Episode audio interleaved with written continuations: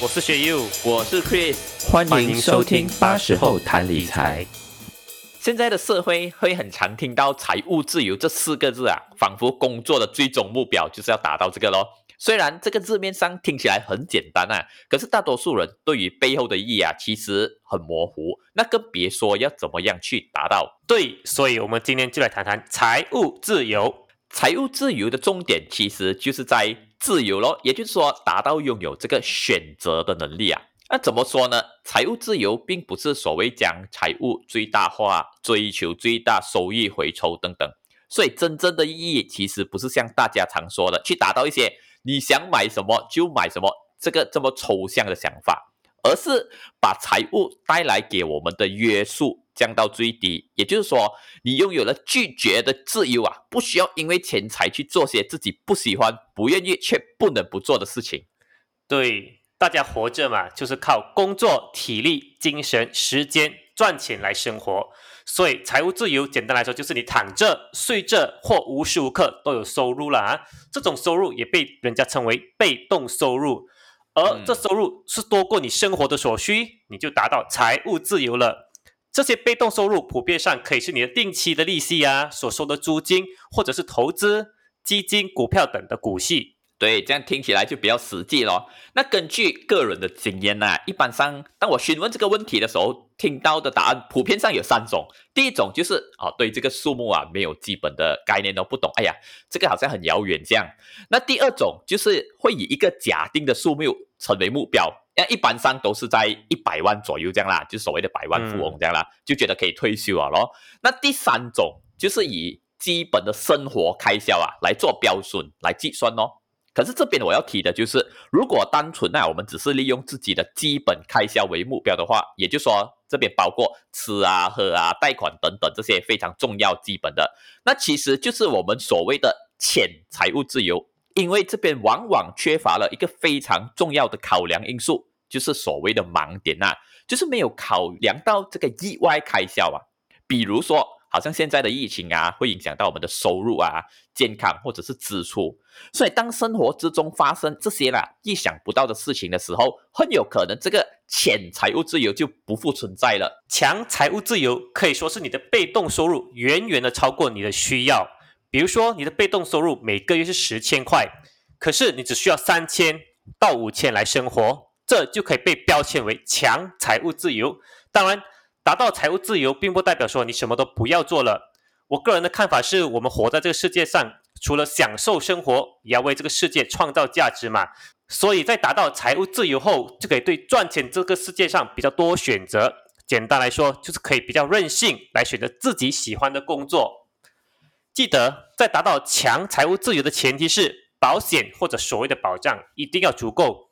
比如说，今天你很不幸的生病，需要花上几千、几万，甚至几十万的医疗费，也不会影响到你的财务自由。对，那到底要多少钱才能达到所谓的财务自由呢？其实啊，在一个专业的财务规划之中，要考虑的东西包括很多啦，好像说薪水的调整啊、通货膨胀啊、生活以及家庭的改变啊等等，都需要纳入考量之中。那由于这会根据不同的呃人啊。得到不同的数目啦。那今天就是为了让大家有个概念啦，我们就用一个比较简单的方法咯。所以根据这个 Grant Spatier 这个作者的著作《财务自由：提早过你真正想过的生活》，哇，那个台的都很吸引哈。中他其实有提到了哈，他我们可以利用自己理想的年度生活开支的二十五倍做标准。比如说你的理想开支是一年六万元。那我们就用六万元乘以二十五倍嘛，所以就是一百五十万哦。那我们就要朝这个一百五十万的规划前进了。那这边要注意的一件事情就是，这边所利用的是我们理想的生活开支，而不是之前所说的那种基本开支啊。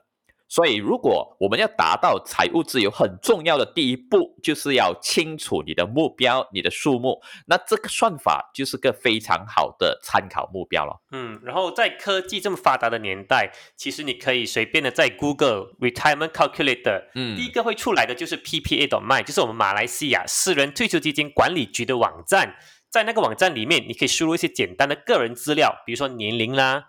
理想的退休年龄、现在的薪水等，简单的算出你所需的退休金。其实退休金就在退休时来取代没工作后的被动收入，来达到财务自由。但现在我们常听到“财务自由”的这四个字，指的就是提早退休，所以大多数人都会想在五十五岁前达到财务自由。所以如果要更简单一些，就直接设下一百万的目标，并想办法来达到人生的第一个一百万。对，其实现在的年轻人啊，也不会想到五十五岁这么久了，一般上都希望越早越好咯。那学友其实呀，你本身的目标是啊，在什么年龄呢？其实我很早以前就定下在四十五岁要达到财务自由了啊，距离现在还有十年的时间，也在努力的存钱和投资中，首发是步入正轨了，希望早日达标。哦，非常好。我的也大概是那个时候这样啦。那既然我们知道了需要多少钱来达到这个财务自由啊，那接下来就看看怎么样可以达到所需要的钱或者是资产呢？对，所以呢，在这里我们要让大家理解，不管投资什么工具，都要知道三个重要的因素。OK，第一，投资工具的大概和持续性的年利率，比如说定期就是两八仙，股票基金就差不多七个八仙左右。第二个因素就是可以投资的时间。是十年、二十年或更加长的时间呢？第三点就是每个月可以投放进去的投资数额。那这边呢，我们来做个有趣的这个计算啦，就以普遍大众最喜欢的定存来开始。那根据现在市面上的定存啊，因为受到这个疫情的影响了哈，所以一般上都是在两个八千以下嘛。那今天我们就以两个八千作为标准。那如果我们每个月把一千令吉存入这个定存啊，加上这个两个八千的复利，那猜猜多久可以达到一百万的目标？答案是四十九年。所以如果今年你三十岁，每个月存放一千元呐，那恭喜你，在你达到八十岁的高龄就会有一百万了。那如果你每个月投放一千块，在预期收益四八千的保守型债券基金里。你需要三十六年来达到一百万，也就是六十六岁喽。嗯，那如果啦，你再往上一个的话，投资型基金来说的话呢，假设我们可以达到呃七个八千的年利率啊，那只要二十七年六个月就可以达到了呀。所以如果我们比较于一开始的定存啊，足足缩短了二十二年啊，人生啊有多少个十年啊？那这边我们就可以看到啦。如何善用这些理财工具，可以带来那么大的分别？对，一个正确的投资组合是非常的重要的。作为年轻人，千万别过分的保守，比如说只是把钱放在储蓄户口啦，或者定期。要达到财务自由，真的是难如登天。但在不管做任何投资，一定要了解自己可以承担的风险，并做好风险管理，分散投资，着重在持续性的投资是最重要的。再来。找专业的人来为你处理一些能力范围以外投资也是非常重要的，比如说投资房产呐，买保险也好啦，投资就找个可信赖并专业的从业员或者是理财师。对，那如果你时间真的有限啊，想要更早点退休，或者不想提高相对的投资风险，还有一件事情你可以做的就是提高你每个月可以投资的钱财。那这边想要提一下近年来很热门的一个名词啊，叫做斜杠青年。Slash，那指的就是现在越来越多的年轻人啊，他们不再满足于单一的职业或者事业了，而是追求多重的收入、多重的事业，来体验更加丰富的人生，并且可以更加快的达到我们所说的这个财务自由啊。因为在以前的社会啦，这种多元自由的工作生活啊，是大多数人觉得。很美好，可是又非常遥远的生活。可是现在时代大不同了，因为通过这个科技、网络以及社群媒体的急速发展啊，创造了很多的机会。多一份工作，除了是增加收入啊，其实也是在累积工作经验啊，也是一个创业的开始。对，所以现在的年轻人都喜欢创业做生意，在社交媒体也有很多老师在授课如何创业啦、搞品牌啦。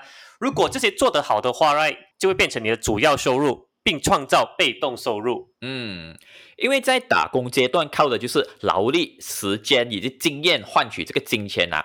所以当初学友他招待我还是在 MNC 工作的时候，我那个时候就成为了所谓的斜杠青年，并且开始了我的理财行业啊，为的就是什么丰富人生，并且可以更加快的达到这个财务自由啊。嗯。每个人都需要达成财务自由了哈，看是早或者迟而已。所以提早做好规划并实践是非常重要的。如果可以的话，千万别只把我们的所有身家放在单一的资产或投资项目。比如说，很多老一辈的人都想把所有身家放在哪里定期，靠着四八千的利息来过日子。可是现在的环境，定期的利息掉到两八千，一百万的利息就从四十千一年变成二十千一年。财务自由瞬间就变成没那么自由了。希望今天的分享啊，让大家对财务自由有了比较深的了解。那如果你有不同的意见，也欢迎啊留言。那今天我们的节目也到了尾声，敬请浏览我们的脸书专业，按赞、订阅并且分享。那我们下期见喽，拜拜，拜拜。